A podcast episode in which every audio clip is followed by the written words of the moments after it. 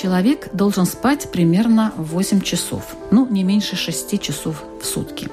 Это данные ученых, которые отмечают, что здоровый и крепкий сон позволяет организму отдохнуть и, так сказать, перезагрузиться до следующего периода активности.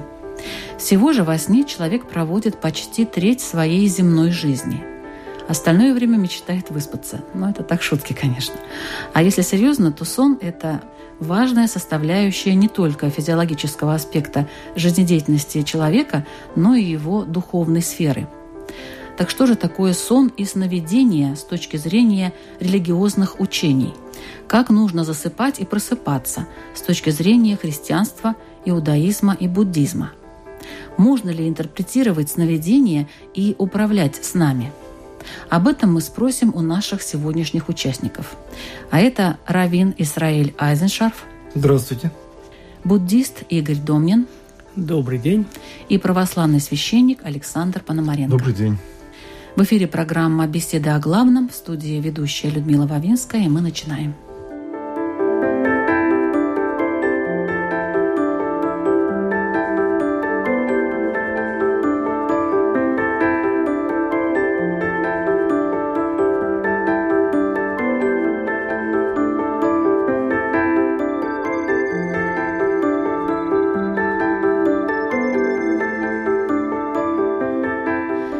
Происходит во сне с человеком? Есть ли какие-то градации снов? Вот я знаю, что в иудаизме есть три вида сна. Или я не права, Израиль? Да. Есть даже три названия для слова сон, да, потому что перевод здесь не очень адекватен. Это сон как э, процесс сна физиологический, это сон как мечты, то, что переводится на русский словом грезы, грезить. И сон как э, такое затуманенное немножко состояние Ардама, да, вот есть и такое тоже. И то, о чем беспокоятся раввины, это о том, чтобы не принимать свои сновидения за истину в последней инстанции, с одной стороны, и не пренебрегать ими с другой стороны. Золотую середину видят вот в чем. Если сон кажется важным, то в таком случае стоит его запомнить, иногда даже записать, и посмотреть, э, сбылся он или не сбылся. И настолько серьезное отношение к снам, что полторы тысячи лет записи Талмуда, устной Торы, начинались с того, что в трех академиях Вавилонии того времени каждый студент э, начинал с того, что записывал свои сны. Вот с этого начинался учебный день. И поэтому к снам такое отношение. Иногда сон – это понятие ну, как вам сказать, негативно-ругательное, да, вот тебе снится, тебе кажется, тебе представляется, на самом деле этого нет.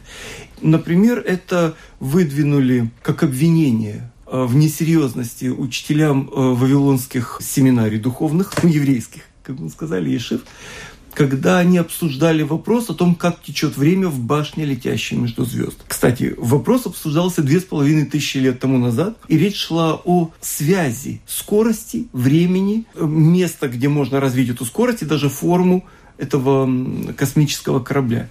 Или о том, кому принадлежит ребенок, зачатый от одной женщины и рожденной другой. То есть речь идет о суррогатном материнстве. И когда эти вопросы обсуждали, то те, кто их обсуждал, они вызвали нарекания. Это вам снится, вам это не может прийти в голову.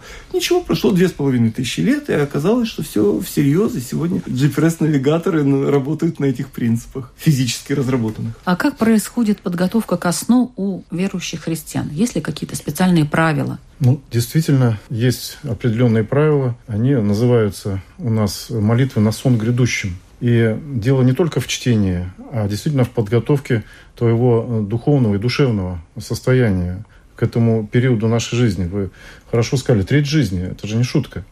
И, конечно же, все зависит от того, насколько ты мятежен перед тем, как отойти ко сну. Спокоен или беспокоен. Конечно же, вот те молитвы, которые перед сном читаются христианином, они составлены святыми людьми, не одним, а многими. Иоанн Златоустый, это вот христианские такие наши авторитеты, Иоанн Дамаскин, например, Василий Великий, которые опытно познавали, что происходит с душой человека во сне. Ведь об этом речь тело расслаблено. Это, естественно, дар Божий для отдохновения, который Господь послал каждому человеку, вне зависимости от его вероисповедания. Но область та, где разум не контролирует состояние души, она бывает э, даже опасной и пограничной. Потому что христианство рассматривает э, то, что есть источники воздействия на душу, как в нашем состоянии бодрого, и также при наших отшествии ко сну. Конечно же, один из источников это сам Господь. Другой – это силы темные, бесы, дьявол, которые зачастую, особенно на подвижников, через помыслы имел всегда э, воздействие. И вот, э, чтобы оградить себя от этого мятежного состояния, на протяжении тысяч э, даже э, лет святые отцы сами постигали, как это происходит, э, знают способы борьбы с этим, чтобы сон этот был нам не то что в радость, а в вдохновение, и чтобы мы не пали даже во сне. Ведь такое бывает с нами зачастую. И вот эти вот вечерние э, молитвы на сон грядущим, это действительно наш э, способ настроить себя на то, чтобы сон этот протекал угодно Богу, если хотите. Вообще сновидения, они не очень полезны в христианстве. Конечно же, были сны различные и от Бога дарованные, но вот святые отцы сходятся к тому, а мы опять о них говорим как опытно постигшим то, что происходит во сне, что практически 95% сновидений, они не от Бога. И вот... А вы как думаете? Точно так же, да. Я не знаю в процентном отношении, но я точно знаю, если человек плотно покушает, это уже грех чревоугодия, допустим, перед э, сном, да, то сон его не будет гладким, как минимум, да, он может видеть разные образы, видения, дети даже кошмары видят, это мы все знаем прекрасно. И наоборот, когда тело твое легким отходит ко сну, да, вот что и достигали исихасты, вот святые отцы, которые после шести вообще старались не вкушать, только творили вечернее правило какое-то, труды еще денные, и отходили ко сну в мире. Другое дело, треть жизни у них во сне проходила из этого опыта или меньше гораздо. Это большой вопрос, потому что есть случаи, когда до 40 дней человек вообще не ложился спать. Например, Силуан Афонский позволял себе на Афоне, да, это великий подвижник Афонской горы, пять раз, как он сам о себе свидетельствовал, за ночь присесть приблизительно на 20 минут на табуретку никогда не принимая горизонтальное положение. Держась рукой за веревку и вот так в полу, в таком бодрственном состоянии, в полуспящем, вот держал себя в узде. То есть контролировал это состояние. Ну вот прямой ответ на ваш вопрос. Есть такое правило, обычное для христиан, мирян. Это молитвы на сон грядущим, так называемый.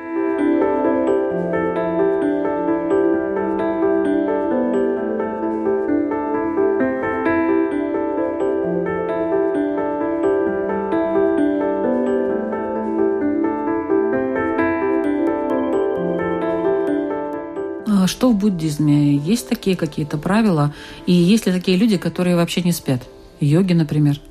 Есть. Да, вообще в буддизме сон – это действительно очень важная составляющая человеческой жизни. Дело в том, что по буддизму ум является органом чувств.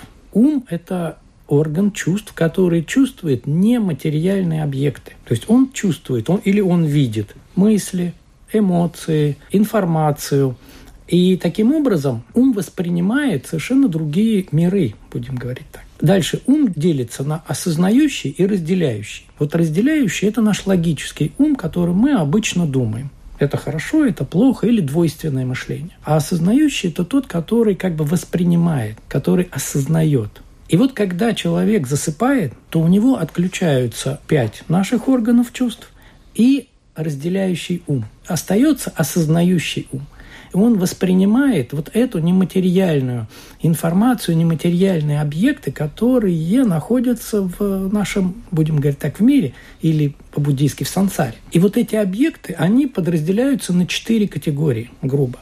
Ощущения, которые вызываются нашим материальным телом, и воздействием на материальное тело. Как правильно говорили, что если человек перед этим плотно покушал, то материальное тело, остатки органов чувств будут восприниматься нашим умом. И, допустим, если у человека изжога, он это будет воспринимать, допустим, как пожар. Ему будет сниться пожар. Второе – это обрывки нашей кратковременной памяти. То есть, что с нами происходило в жизни – И мы тоже этим вот органом чувств воспринимаем и тоже их каким-то образом транслируем, но, опять же, нелогично, потому что логичный ум и разделяющий ум наш отключен. Следующее – это когда наш орган чувств в виде ума видит нематериальные миры, потому что по буддизму существует шесть групп миров, и только два мы можем ощущать напрямую. Это человеческий мир животных. И еще миры выше человека, миры ниже человека, они для нас нематериальны. И в этом состоянии ум может их воспринимать. Следующий, четвертый, это тогда, когда ум начинает воспринимать долговременную память. Не, уже не человеческую память, а кармическую память. И тогда он может видеть то, что было достаточно далеко, и то, что будет достаточно далеко. И в этом плане все эти четыре фактора, они во время сна очень сильно перемешиваются. И так как наш вот этот орган чувств не очень сильно развит, то очень сложно понять информацию эту. Человек, который проснулся, ему очень сложно действительно представить, а что же это было на самом деле. То ли ему был глаз э, Божий с мира богов, то ли это у него просто изжога. Вот. И поэтому трансформация для обычных людей, вот э, предсказание по снам, это считается не очень хорошее дело.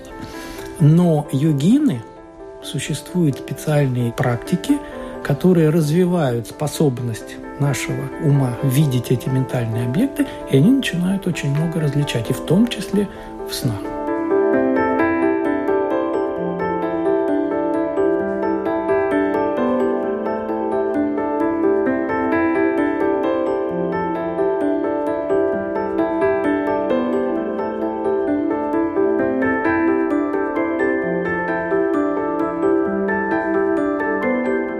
Дальше мы, наверное, с вами перейдем про толкование снов. Немножко мы это затронули, но вот в исламе, например, считается, что можно обратиться только к доверенным, разбирающимся в снах людям, причем они должны быть очень близки к Аллаху, то есть очень набожные, верующие. Тогда они поймут, что же означает ваш сон, как его можно интерпретировать. А что у нас в иудаизме?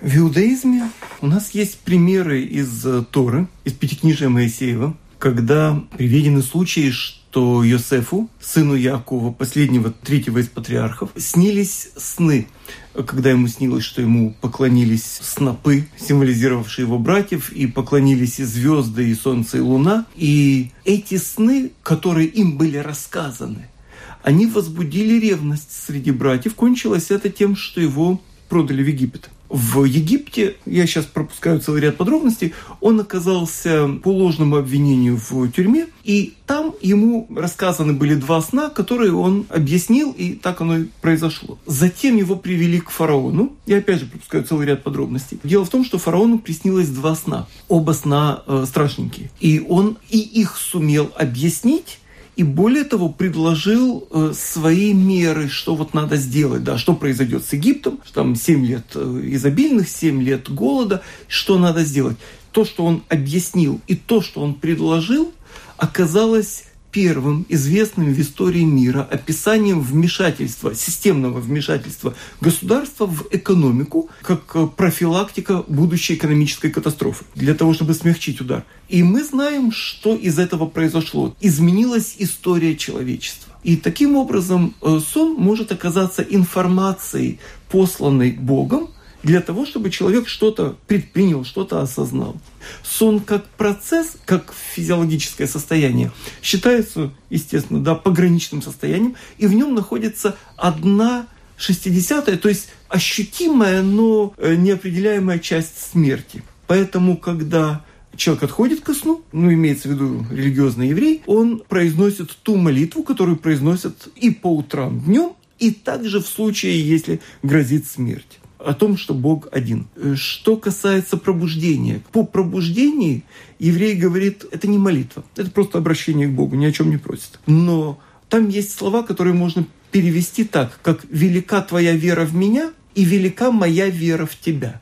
И то, что возможен перевод, когда Бог верит в человека, обязывает нас вести себя, ну, чуточку достойнее, чем мы бы могли себя повести, если бы не имели это в виду, да. То есть человек просыпается с мыслью, что Бог в него верит. А в конце дня просто подводятся итоги, насколько я соответствовал этому предположению. Толкование снов. По буддизму непосредственно Будда запретил монахам предсказывать судьбу и толковать сны в рамках буддийского учения. Но буддизм, он очень обширен и очень разносторонен. И поэтому Будда, когда он запрещал это, он имел в виду обыкновенных людей и обыкновенных монахов. Почему он это сделал? Потому что обыкновенному человеку очень трудно интерпретировать и даже пересказать свой сон – потому что это очень много вот этих влияний, кармические следы, бывшая память. И человек, когда он начинает пересказывать свой сон, он не в состоянии пересказать его точно. И поэтому интерпретировать непонятно что очень сложно. Но есть такие люди, в буддизме они называются архаты, которые развили способность своего ума видеть вот очень сложные ментальные объекты в виде нематериальных миров, в виде кармы в полном объеме, эти люди могут предсказывать уже по снам. И они тогда могут видеть то, что происходит в этом в другом человеке. И им, в принципе, даже особо не надо, человек может не рассказывать свой сон. Архат видит напрямую. И он может тогда сказать, что вот тебе приснился сон, или кто-то придет к нему, к Архату и спросит про что-то, и Архат тогда может ему интерпретировать этот сон и предостеречь его от каких-то вещей. Все. Но дело в том, что с одной стороны мы можем предостеречь, а с другой стороны законы кармы, они существуют, и поэтому, ну да, сказать, как вот в предыдущем примере, по закону кармы ему приснилось, что ему братья должны поклоняться. Ну, что бы они ни делали дальше, вот, они его там выслали, это закончилось все равно тем, что братья ему поклонились. И поэтому, если суждено быть повешенным, то не утонешь, как говорится. Ну, заранее знать хочется все-таки какие-то а моменты за... такие. А зачем? А если вот это вот приснилось? А если, допустим, снится постоянно один и тот же сон? Это какое-то предупреждение, да. может быть? Может быть. Но тогда надо самому человеку задуматься о том, почему это происходит, как это происходит, и начинать развивать свою способность понимания, и начинать развивать свое видение своей жизни – не спрашивать у кого-то, а посмотреть, что происходит. То ли я просто кушаю каждый вечер плотно перед сном, и поэтому мне каждую ночь плохой сон снится. А многие даже этого не понимают. А то ли у меня в жизни какие-то проблемы. Может, я обидел кого-то. Может быть, не, я не понимаю, что я это делаю.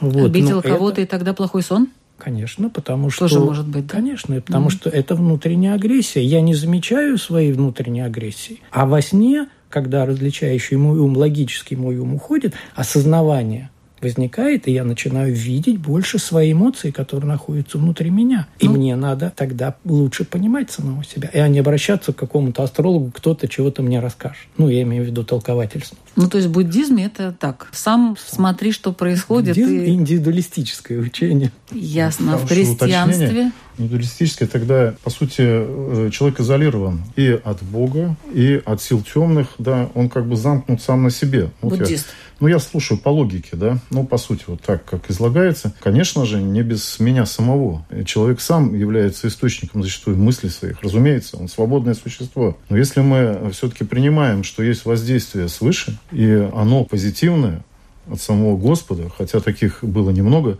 откровений, так и в большинстве случаев от низших сил, то, конечно же, своя воля нам и дана свободная, чтобы разобраться действительно. Или во сне возложить препятствие через состояние ума бодрственное. У святых это было, говорится, в высшей степени их достижений, да, у исихастов особенно, которые контролировали даже во сне свое состояние. Во-первых, это напрямую связано с духом человека. Да? Мирный ли он? Разумеется, не только от пищи, переел, не переел, но и сам по себе, как ты устроен. Если брать Тора, для нас Ветхий Завет, все собрание книг Ветхого Завета, то там даже вот пророк Ремея говорит, не слушайте снов ваших, которые вам снятся. То есть прямое указание на то, что это небезопасно. Если есть, помимо моего источника мыслей, еще есть откровение свыше, которое может быть от Бога, а может быть не от Бога. О первом сне в книге «Бытия» сказано, когда Господь навел сон на Адама и сотворил помощницу ему, по всему, из ребра его. Это был некий такой тонкий сон, такая материя природы, когда он даже видел, что с ним происходит. Был, э, Может, это был наркоз какой-то? Возможно, да. Но, тем не менее, он э, наблюдал местный да, наркоз. Да, когда, местный наркоз, Когда да. ребро было... Ну, сейчас мы можем так назвать. Да, сотворен человек. Интересная беседа была тут. Пол человека или человек целый. Когда мы спрашиваем, какого пола, да, вот анкету заполняем, у нас есть такой диспут один. Именно в древнерусском языке пол – это не просто слово такое, знаете, случайное. Например, в английском это секс, пол, да, какой пол. А вот э, в нашем понимании, древнеотическое, не зря это слово вот именуется именно так. Пол, мужская пол, половина человека и женская половина всего человека. Вот как оказывается. Смотрите как, да? Вот, но для этого потребовалось навести сон на Адама, потому что, ну, некая анестезия, наверное, да? А и... нельзя было еще одного просто сотворить? Ну, если уж одного смогли, то можно и второго, а Зачем? Нет? Плодитесь, размножайтесь, наследуйте землю, да? Вот, было обетование дано человеку. Два есть, единое целое сотворено, Господь сказал, То хорошо есть весьма. это единое целое, да? Единое два, целое. Особенно два... семья. По сути, уже да, создана малая церковь, семья в раю. Сколько случаев Иаков, родоначальник народа Израиля, он видел, уснув, лестницу Иакова, так и называется. До сих пор она, когда ангелы восходили на небо и снисходили вниз. Да?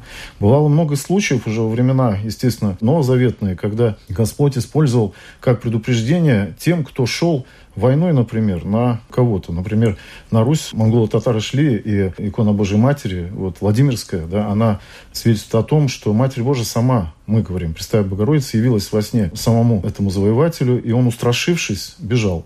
Император э, Византии Константин был вразумлен свидетелем Николаем во сне, сказав, отпусти этих военачальников, они не виноваты. И он, устрашившись, сказано, отпускает их опять во сне. То есть, конечно, это такая область, она доступна, э, не говоря уже э, нашим мыслям свободным, да, но и, разумеется, Творцу самому, по христианству, да, по нашему вероисповеданию, но также имеют доступ к ней темные силы. Вы сказали, что темные силы – это большей частью, да? Вот говорит старец Паисий. С нам значение придавать не нужно. Это современный наш, в 20 веке еще жил. Какими бы ни были сны, приятными или неприятными, им не нужно верить. Потому что есть опасность впасть в прелесть, то есть думать о себе высоко, хорошо. Бесы тут же подстраиваются по христианскому учению и могут довести до э, серьезного поражения души именно. И вот опять говорит старец Паисий, что 95% снов лживы, поэтому святые отцы говорят, что с нам не надо придавать значения. Ну, знать-то тебе... хочется все-таки, что дальше это будет. А вдруг это предупреждение? Вот много было случаев разных всяких. В христианстве есть такое понимание «память смертная». Моменту морем. Много шуток на эту тему, да. Но на самом деле, что такое память смертная? Вы говорите, наша страховка – это всегда помнить о часе кончины. А вдруг сегодня? Она вот именно это означает. Живи так, а вдруг сегодня – потому что ты знаешь, что ты предстанешь на суд. Вот если к этому какой-то сон или подсказка, уснул духовно, и вдруг через сон ты пробуждаешься, потому что Господь хочет тебе спасения твоего. И ты тогда Бога предал перед этим забвением, возвращаешься к Нему, идешь в храм Божий, начинаешь молиться и так далее. Тогда да. Ну вот вы сказали такое выражение «уснуть духовно». Это как? предать забвению Бога. Предать забвению тот момент, когда ты пристанешь на суде. Вообще подумать или сказать, или просто, а может, нет никакого Бога. А может, инопланетяне какие-нибудь. А может, мы все стойко придерживаемся своего вероисповедания. Каждый из нас душу положит за истину, которая совершается в нашем вероисповедании. А она одна. Истина. Это абсолютная категория. И только там мы узнаем, кто из нас и вел ли он свое э, стадо, своих людей, пасту свою к спасению или через него погибнут и они.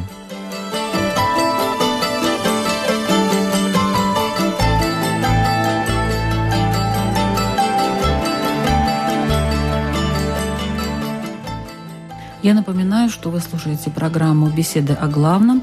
Сегодня мы обсуждаем тему «Сны», искаженная реальность или возможность общения с высшими силами. И в обсуждении участвуют Равин Исраиль Айзеншарф – православный священник Александр Пономаренко и буддист Игорь Домнин.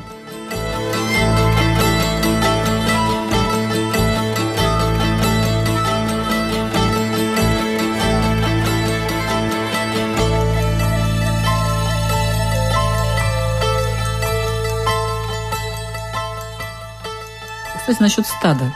Вот как-то мне не очень нравится это выражение, там, ну, паства, стадо. Такое ощущение, ну, стадо, ну, что это, бараны какие-то. Ну, так Господь в Древнем Израиле и, естественно, в Новом Завете пастыря сравнивает, да, с овечками. Просто... Но почему с овечками? Ну, ну есть почему и, не есть, с лошадьми, допустим? Есть и козлы, извините. Да, Господь говорит, разделю стадо мое на овец и козлищ, если вам так угодно. Очевидно, действительно, символизм некий присутствует. Ну, тоже, наверное, кому-то приснилось это все. И вот Нет, потом... это, это было откровение Моисею. Опять, с жертвоприношения все ведь начиналось. Есть чистые животные, есть нечистые животные. Только чистые ну, животные... Жертвоприношение, это вообще как-то грустно. Я в стадии, и тут жертвоприношение. Нет, ну... Меня в жертву, что ли? Как это? Ну, причем человек здесь, символизм. Вот о чем речь. А, мы говорим о... Вот он символизм. О, о Торе, да, о законе жертвоприношения, которое совершалось в храме Соломоновом, брались только чистые животные. Вот сейчас защитники животных сразу э, скажут, да, а в магометанстве до сих пор животное закалается. Вот и мама нет сегодня.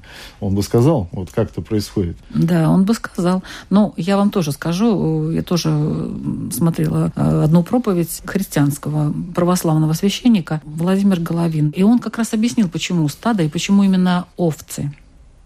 Он сказал, ну посмотрите, животное, у него нету ни зубов, чтобы вот кого-то загрызть, ни рогов, чтобы кого-то забодать. Ну вот надо же его защищать. И причем интересно, что эти все э, барашки, их нельзя выгнать откуда. Они только идут за кем-то. Вот такая система. Поэтому и стадо... Вот, Говорится овцы, о гласе пастыря. Да. Они не слушают слова, не разумеют его содержание, не могут истолковать, что говорит, но глаз слышат как тональность, как призыв любви. Угу. Вот в этом тоже, да, опять символизм. Кто-то повел, и они пошли. Да, а вот так заставить их увести своего, куда-то нет. Не чуждого пастыря, сказано. Своего. Своего. Только за своим пойдут. Опять символизм. Конечно, символизм. А что говорить о той заблудшей овце, которую Господь оставляет 99 ради одной, потерявшейся? И идет, берет ее на рамена, как мы говорим, на плечи и спасает. Опять просто символизм. Любви к своим овечкам этим, Бога к нам, людям. Только в плане символизма употребляются овцы и, может быть, другие животные. Ну, такой небольшой экскурс э, в христианство у нас произошел. А вот такой вопрос. Можно ли управлять с нами? Да, существует э, в высшем буддизме, так называемом тантрическом буддизме, существуют специальные техники, называется йога сновидений. И э, вообще их шесть таких йог не сновидений. Это называется шесть йог наропа, то есть высшие техники тантрического буддизма. И одна из вот этих техник – это йога сновидения. Если практиковать эти техники, то можно достичь того, что человек практически перестает спать. То есть для него сон и явь становятся одинаковыми. То есть он развивает способность своего видения, способность ума, видения ментальных предметов настолько, что он начинает напрямую видеть нематериальные миры, напрямую начинает видеть карму, и тогда он может, во-первых, уже управлять этим, этими ну, каким образом? Видами, как сказать, своим собственным сознанием. Потому что мы своим собственным сознанием формируем вообще-то наш мир. Таким образом приближается к полному пониманию и просветлению, к пониманию нашего мира. Ну, управление с нами, вообще управление, я это э, понимаю как э, влияние на что-то. Это не просто, скажем, понимание. Вот я вижу э, какую-то картинку, что-то там происходит, и я понимаю, что там происходит. Нет, я участвую в этом, причем активно, причем я могу менять это все. Да, да. Да? Да. И как? Ментально это все сделать. Понимаете, дело в том, что мы вообще с помощью своего сознания формируем наш мир. Ну вот, к примеру, я вижу сейчас вот этот предмет. Но этот предмет я формирую в своем сознании. А сон? А сон то же самое. Я начинаю формировать этот сон своим сознанием. Я могу сказать, что сон как иллюзия во сне и реальность как иллюзия реальности становятся одинаковы реальность превращается в... Я понимаю, что та же самая реальность, которая существует и которую я вижу, это иллюзия.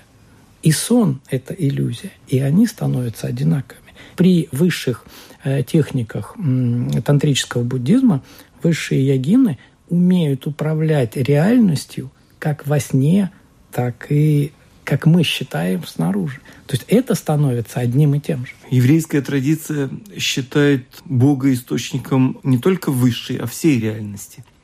При этом понятие реальности не исчерпывается понятием этого мира. С еврейской точки зрения существует неисчислимое бесконечное множество миров. Э, задача наша – вести себя по тем правилам, которые с еврейской точки зрения делают нас людьми цивилизованными и возможными для общения друг с другом. В этом смысле еврейская традиция не противопоставляет иллюзию иллюзии, а пытается найти возможность взаимодействия одной реальности и другой реальности. И таким образом задача еврейской традиции — объединить кажущиеся противоборствующими силы и в душе, и в обществе. Сон может быть инструментом исправления э, самого себя. Спать — это не пребывать в покое и, как сейчас вы сказали, молодые в отключке, а это другое активное состояние души. Никто об этом не узнает, никто это не ревизует, не прокомментирует, это только для себя. Я здесь хотел привести одну иллюстрацию.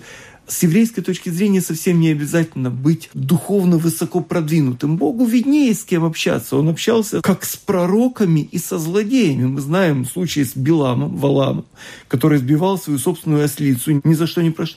И тем не менее Бог с ним говорил. То есть мы говорим, да, это Богу виднее, с кем ему общаться во сне. Кстати, был, Валаму тоже снились сны. Вот и тоже пророческие, с кем нет один из моих родственников, э, будучи на фронте, увидел сон, вот ему приснилось, что сейчас здесь будет все уничтожено, а ему нужно отойти там вот э, в такое-то место и там побыть. Когда он рассказал командиру, он говорит, «Ну, что, с ума сошел? Ну, из-за сна я сейчас буду поднимать свое подразделение и переводить другую часть. Он понял, что не с кем разговаривать. В конце концов, он никого не осуждал. Он просто сам отошел, не покинул пост и позицию, нет, он просто отошел на другую часть этой позиции. И арт-налет никого в живых не осталось, вот только он.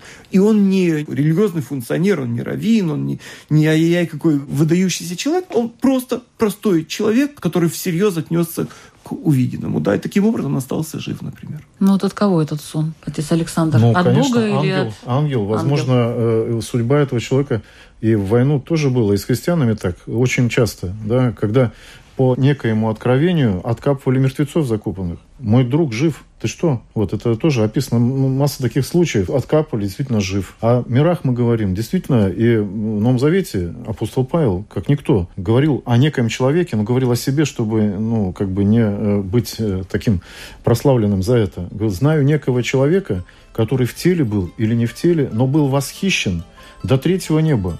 И то, что он там увидел, говорит он, невозможно ни описать, ни пересказать, что приготовил Господь любящим Его.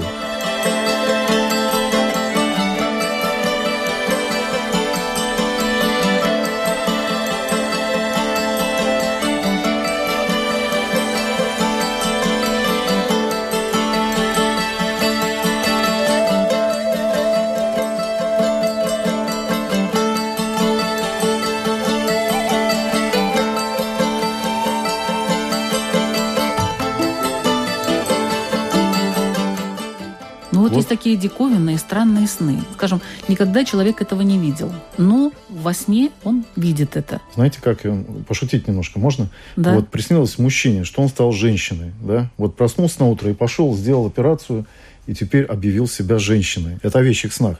То есть вот о чем ты размышляешь, о чем ты думаешь, потом наступают действия. Ты по пробуждении, или как относишься к этому сновидению. Если так, как святые отцы, вот перекрестился по-нашему, по-христиански, да, и, Господи, если от Тебя, вот прям даже есть такая харизматическая молитва, да, то пусть это останется, и утверди меня в намерении делать так, как Ты это возвестил. Если нет, не от Тебя, то пусть это исчезнет. И даже в 99 случаях больше не повторялись такие сны. Это опять по подсказке своих отцов, как к ним относиться. Ну а кому можно рассказывать сны? Вот, в принципе, если, Надо ли их рассказывать? Если бывает, действительно, повторяется сон, томит он да, человека, он, конечно, должен прийти к духовному наставнику, если таковой у него имеется. Если это ребенок, родителям. Э, говорится, да, исповедаемся друг другу и Богу. То есть не только, если далеко до церкви там, или нет рядом священника, друг другу. Силы темные, они вот хотят, чтобы мы в вакууме были, чтобы мы замкнулись опять же на себе. Вот тогда этот котелок вскипает зачастую, и у нас бывает эту То есть плохой сон сносит. Э, в христианстве лучше рассказать. Если он, да, если он приводит вот к таким страданиям, даже душевным, mm-hmm. да, Вот если сам человек, даже вот воспользовавшись этой подсказкой, не может от него избавиться, хотя есть способы, кто-то через левое плечо плюет, у нас надо встать, перекреститься, да, умыть лицо водой, помолиться, вот, и тогда уже попробовать продолжить сон. Но если он повторяется и мучает вас, придите к священнику. Это уже вопрос исповедания, помыслов даже, да, потому что за ними, за снами стоят объективные какие-то события в вашей жизни. Тем более надо прийти и раскрыть тогда священнику, если он вас терзает. В буддизме как можно бороться с кошмарами? Ну, дело в том, что это просто реальная жизнь. Если человек открытый, значит, он может. Если у него есть хорошие друзья, можно поговорить с друзьями. Если Но есть хороший и снятся наставник, кошмары вот бесконечно, если человеку такая ситуация. Что делать? Ну, во-первых, надо сходить к психологу. Вот. Конечно, потому что надо разбираться с материальной сущностью в первую очередь. Сначала возможно, что проблемы существуют в теле. Если а мы- потом к учителю надо, да, наверное? Э, Да, потом Кстати. к учителю, к мудрому человеку. Кто-то верующий, кто-то неверующий. Но у каждого есть человек, которого он уважает, с которым можно поговорить и объяснить эту всю ситуацию. Но И в христианстве тогда там получить- перекреститься можно, там молитву прочитать, а в буддизме-то, наверное, В нет буддизме, такого. конечно, есть там техники Священникам, что, определенные. конечно же, есть и физические причины, естественные, которые только область медицины постигает.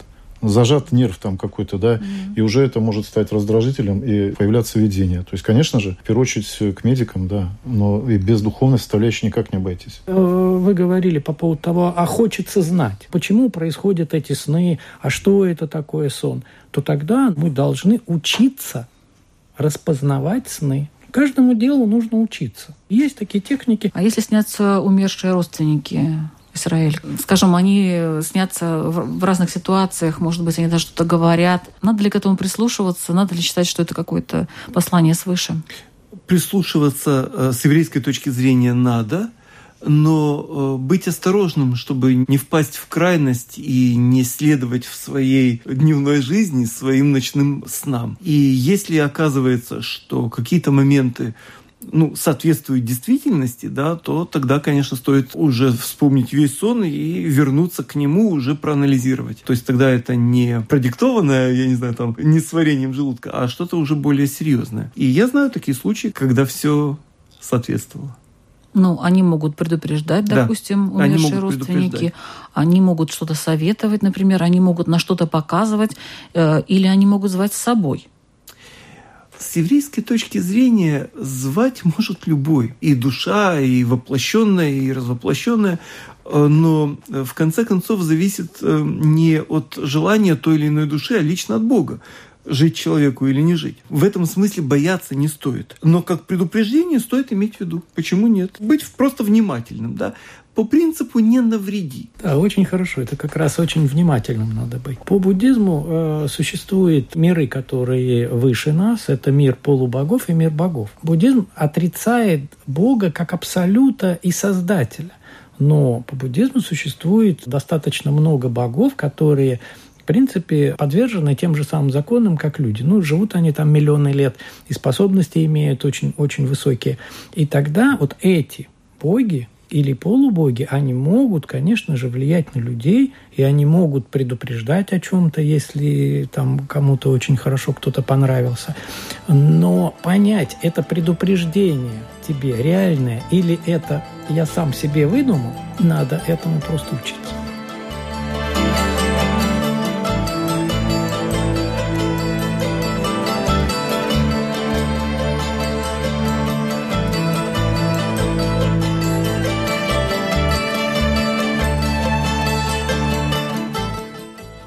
Один вопрос. А если сон плохой, можно ли его аннулировать? Где-то я читала, что есть какая-то система аннулирования снов. Это случайно не в иудаизме? Есть. Есть. Если сон беспокоит, то разрешается постить даже в тот день, когда постить не принято, например, в субботу. Кроме того, предполагается, что если человека это беспокоит, и он допускает, что может быть что-то плохое, то принимаются меры, которые точно не повредят. Это пожертвование нуждающимся, неважно, там, больным, старым, бедным и так далее, даже животным. это пожертвование, это обращение к Богу. И самое главное, это исправление своих поступков, если знаешь, что где-то поступил не так. Ну, все мы не ангелы, да, и то делаем, и это, и всякое. И если мы знаем, что-то сделали не так, то стараемся проанализировать поведение, исправить. И в любом случае это пожертвование и обращение к Богу. То есть и с людьми, и с собой, и с миром попытаться гармонизировать отношения.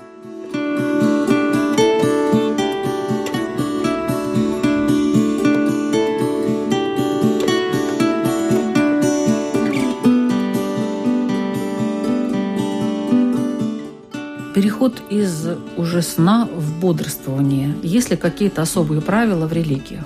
Первое для нас это перекрестил чело свое, слава Богу за все, угу. встал, умылся и встал на молитву. Никакого особого такого перехода у нас не предполагается. Опять, каков был сон? Вот немножко вернувшись к явлениям усопших, мое твердое убеждение, христианство так говорит, какой жизни был человек, тот, который приходит. Вот у нас часто обращаются тоже, да, вот говорят, там, батюшка вот является, является, и страшит это человека, живущего. То есть такая тревога. Вы имеете некая, в виду умерших? Умерших родственников, допустим, да. Если человек жил, э, как мы говорим, как христианин, и почил как христианин, исповедовал грехи свои, то есть чистым отошел, то тогда редко очень бывает, что он является. Больше того, являются, как вот Сергий Радонежский, например, явился одному игумену, было благословение обрести его мощи, и прям открытым текстом говорит, «Э, тело мое в воде лежит, обретите там-то, произошло прославление, и принесены были мощи. Видите, тут опять же, да. Ну а переход от сна к бодрствованию, ум бодр, плоть не мощствует, говорит псалмопевец Давид, ум бодр. Поэтому вот задача наша. Главное достичь бодрости ума чтобы он не растворился где-то, и тебя не застиг врасплох никакая сила, никакие обстоятельства. А это можно достичь и в состоянии сна, как по опыту святых отцов при просыпании желательно исключить вот это состояние дремоты. То есть, если человек проснулся, желательно быстро войти в бодрое состояние, в бодрое осознанное состояние, понимая, что ты делаешь, каким образом ты двигаешься, умываешься, все. И это тогда придает э, бодрость жизни, осознанность жизни. Как день а если начал, так, поваляться, так его и проведешь. В постели вот. немножко. А тогда потом же, вот, уже... вот я э, утром проснулся и полчаса лежу, дремлю. И потом на целый день вот такое полудремное состояние. А когда утром встал, бодро, быстро, То есть понимая, просто отрезать этот да, участок и все. Да, сделал там зарядку, облился холодной водой и бодрое состояние на целый день. В иудаизме также? Ну, почти так же. Считается неправильным залеживаться в постели. Первое, что еврей делает при пробуждении, он пытается вспомнить свое истинное «я». Да? То есть вот, э, свое истинное «я» вспомни о том, что папа с мамой дают тело, а Бог дает душу. Таким образом, каждая из нас – это сын Бога и дочь Бога с еврейской точки зрения. То есть прийти а в себя. Это, да, прийти, прийти в себя в духовном смысле этого слова. И таким образом войти в этот день как возможность исправления и себя, и других, и этого мира, и сделать что-нибудь хорошее. Да, вот таким образом.